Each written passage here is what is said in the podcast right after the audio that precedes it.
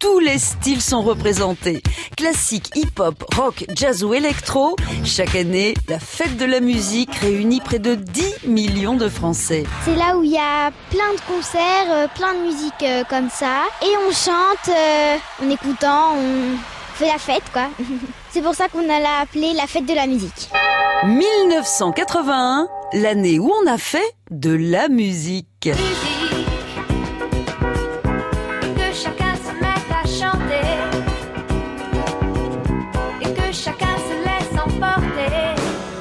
Juste arrivé au pouvoir, François Mitterrand, inspiré par l'esprit du Front populaire, nomme le syndicaliste André Henry ministre du temps libre.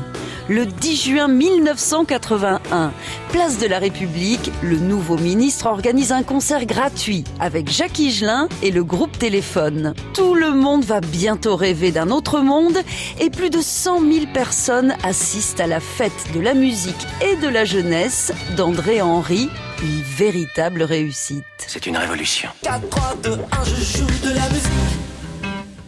Pendant ce temps, au ministère de la Culture dirigé par Jack Lang, on prend des notes. Rapidement, le ministère du temps libre est rattrapé par la réalité économique, l'utopie de 81 est doucement mise à l'écart. Toute la musique que j'aime. Mais l'idée d'une grande fête populaire n'est pas perdue pour tout le monde. Sur le conseil de Maurice Fleuret, Jack Lang organise en 82 la première fête de la musique telle qu'on la connaît, c'est-à-dire inviter tous les Français à faire de la musique. On essaie là de faire un petit orchestre avec quelques-uns des membres du gouvernement et quelques amis. Je ne sais pas si nous réussirons, enfin on s'y emploie.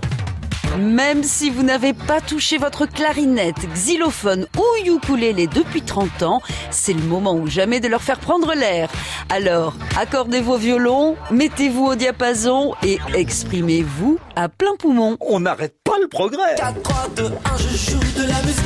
À retrouver sur francebleu.fr